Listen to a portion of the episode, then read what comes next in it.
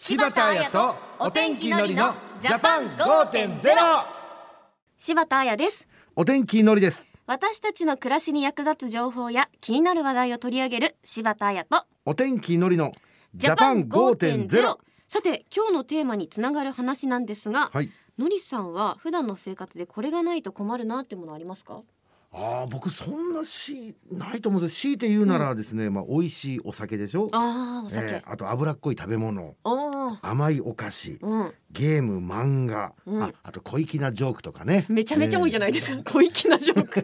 必要なもんだらけですけどね、うん。柴田さん何ですか？私もそうですね。スマホとか、うん。あとは結構私ゲームもねやるので長意外。時間うっかりやっちゃったりとか、はい。なんか私たち、うん。まあ、今のところは大丈夫かなとは思うんですけれども、やめたくてもやめられない状態まで進んでしまうこともあるんですよね。つまりそれが依存症なんですが、うん。今日のテーマ依存症の中には生活に支障をきたしてしまい重大な問題に発展してしまうケースがあるんですって。ああそうなんだね、さあ改めまして今日のテーマはギャンブルと依存症です、うん。まあ依存症というと？いやまああのまあ正直まあもちろん聞いたことはありますけど、これってもしかしたら自分がかかってたかもしれないっていうかわからないところではありますよね。あと逆になんだか私みたいなタイプは自分は依存症にはなんないんじゃないのかなみたいな。ああ確かに柴田さんプライド高いからね。こら。なんで急にディスったんですか、いや僕に今ふと思ったらね、うん。僕そのゲームがしたくてアルバイトを休んでうん。ゲームやったりとあかー結構のめり込みやすい。好きな食べ物があるとそれを1日3食食べてで毎日食べたりとかっていうハマりやすいあーなるほど。ところがあるから怖いな。うん、なんかしかも依存症の問題ってきっと簡単にはいかないのかなとも思いますので、はい。一緒に学んでいきましょう柴田彩とお天気のりのジャパン5.0明日の暮らしをわかりやすく内閣府政府広報の提供でお送りします。改めまして今日のテーマはギャンブルと依存症です。実は今月14日から20日までがギャンブルと依存症問題啓発週間なんだそうですよ。うん。そこでゲストをお迎えしています。内閣官房ギャンブル等依存症対策推進本部事務局参事官の西川隆久さんです。西川さんよろしくお願いします。よろしくお願いしよろお願いしまます。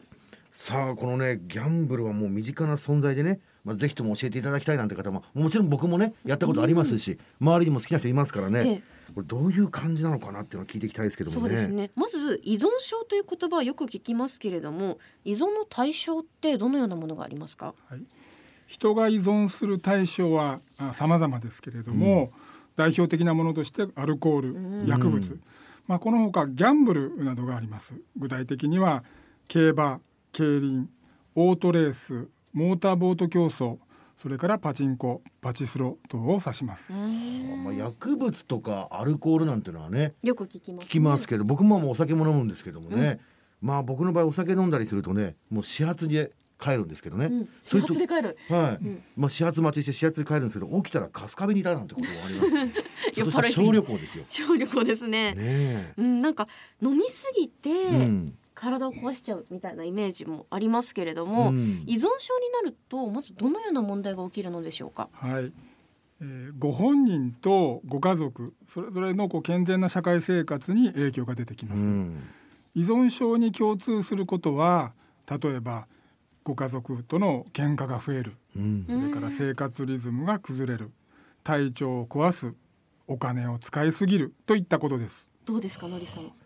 これはなんですかねレベルがわからないからもしかしたらなんか前に比べたらっていうふうに考えると、うん。これはわか自覚症状がやっぱりないから気がつかないかもしれないところもありますね。です。今聞いてリスナーの皆さんの中にもあれ？もしかして自分もって思った方もいるかもしれないですね。そして気になるのがどんな方が依存症になりやすいんですか？はい、これはどんな方でも依存症になる可能性はあるんですおね。ううんご本人の意志が弱いからだらしない性格だからというのはこれは誤解です。ええ誰でもか。じゃあもうしょうがない俺はもう多分自分がだらしないからと思ってたけどそうじゃないんですね。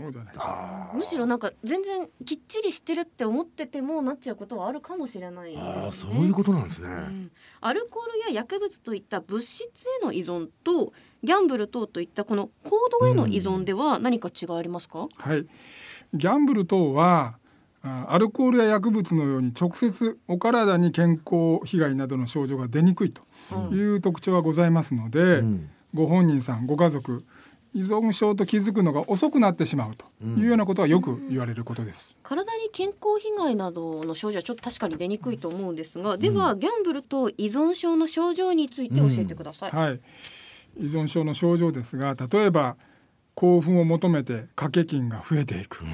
あるいは負けちゃったお金をギャンブルで取り返そうとする。まあ、こういったこととかあるいはギャンブルのことで嘘をついちゃったりあるいは借金をしたりと、まあ、そういったことが特徴的なことです。こういう人いません？でも。あなたの隣にいますよのりさんかい。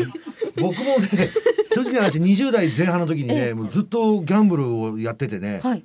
だからもしかしたら今振り返ってみればまさに依存症だったのかなって思うぐらいハマってましたね今はもうそんなことないんですか？そうなんです多分この初めにね今言われてたこのええ興奮を求めるっていうのがあったんですけど、このお笑いをやったおかげで舞台に立ったこのドキドキの方がこあれ強くなったんですよね、うんそうすると一気に全然ギャンブルをに興味がなくなってきて今全然やってないんですけどね興奮のいい使い道かもしれないですね。そうですねのりさんは。ただやはりこのような症状が出てくるとギャンブルが第一で他のことはちょっと考えられないといった生活になってしまうということなんですね。その通りなんです。ギャンブルを優先して他の活動がおろそかになってしまいますね。ええその結果ご自身それからご家族それから職場それぞれに悪影響を及ぼす可能性があるんですね。悪影響を及ぼすとさらにいけば社会問題に発展する場合もありますよね。そうですね。このギャンブルと依存症が多重債務、うん。それから貧困、虐待、それから自殺、んそれからまあ犯罪ですね、うんこういった重大な社会問題につながる場合があるんです。そっか依存症といっても一人だけの問題ではなくって、周りとかその身近にいる人が被害を被ってしまう可能性があるってことなんですね。負の連鎖ですもんねこうなってくると本当にねそうだと思います。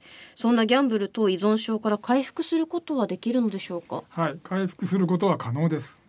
適切な支援とか治療を受けることによって身体的にも精神的にも回復してギャンブル等に頼らない生き方をしていくことができるんですうね。ん。ご家庭や周りにでは依存症かもしれないなというケースがあったら本人に注意を促すっんていうのはどうですか？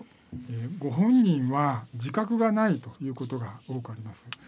ですのでご自分の意思だけで気持ちや行動をコントロールしようとしてもたびたび失敗します。うん。そのため周りがいくら本人を責めても問題は解決しません。はまた助けたいなという気持ちで借金を肩代わりすることはむしろ状況を悪化させ依存症と気づくのを遅らせてしまうという恐れもあります。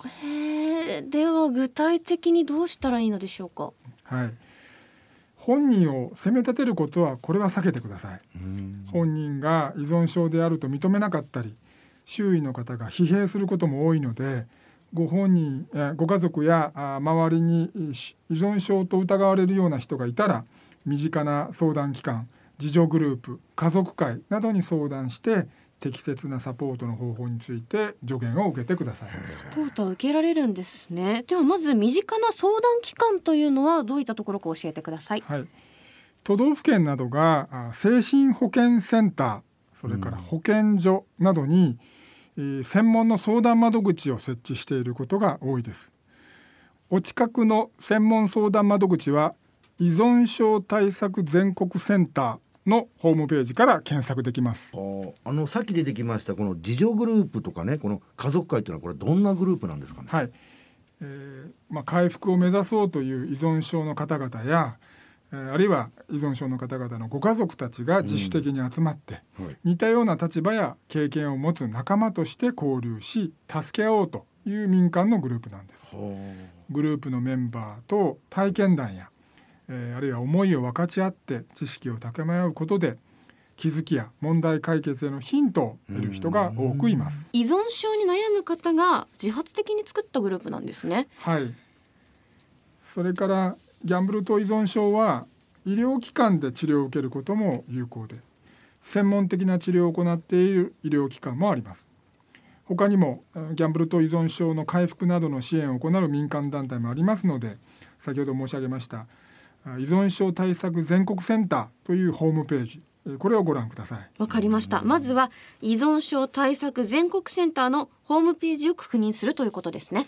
はいこのサイトには依存症について学べるクイズや漫漫画も掲載されていますので気軽にご覧いただけると思います。非常に入りやすい感じの入り口になってるんですね。そうです。はあ。ね。やっぱこの社会とこの周りの人の支援が必要だってことでね、で誰もがこのギャンブル依存症になる可能性があるっていうことで今日非常に勉強になりました。ありがとうございます。にそうですね。サポートしてくれるというところがあるのも知れましたね、うん。最後に西川さんからリスナーの皆さんにメッセージをお願いします。はい。日本でのギャンブルと依存症に関する関心や理解はまだまだあ十分とは言えません。現在政府としてはあ関係省庁が一体となって取り組みを進めています。今月5月14日から20日までの啓発週間を機会に皆さんもこのギャンブルと依存症に関してご家族と話し合ったりえーあるいは先ほど紹介しましたホームページを調べてみてはいかがでしょうか。はい。今日は内閣官房ギャンブル等依存症対策推進本部事務局参事官の西川貴久さんをお迎えしました。ありがとうございました。ありがとうございました。ありがとうございました。さて今日はギャンブルと依存症というテーマでお送りしました。のりさんいかがでした？いやーなんかあの自分自身もねあのギャンブルをやってたから、ええ。改めて振り返ってみてよくもう自分は大丈夫なんて思ってたんですけど、この自分は大丈夫っていうのはただ単に自分にそういう暗示をかけてただけなんだなっていうか、うんうんしっかり冷静にちょっと見つめ直さないといけないんだなってことを改めて感じましたね。あとはあんまり女性ですとギャンブルを周りにやってて、そこまでハマり込んでるって人がいないので、うん。なんか大丈夫なのかなと思っていたんですけど、うん。他にも依存症ってたくさんあるのでね。自分だけは大丈夫と思わずにいなきゃと思ったのと、うん。ちゃんと適切にサポートしてくれる場所もあるんだよということを知れましたね。うん、それは大事なことでしたうね。ん。さて次回は地域企業の人材マッチングについて取り上げます、はい。優秀な人材を求めている地域企業の方ぜひ聞いてください。それではここまでは柴田彩とお天気のりのジャパン5.0また来週。柴田彩とお天気のりのジャパン5.0明日の暮らしをわかりやすく内閣府政府広報の提供でお送りしました。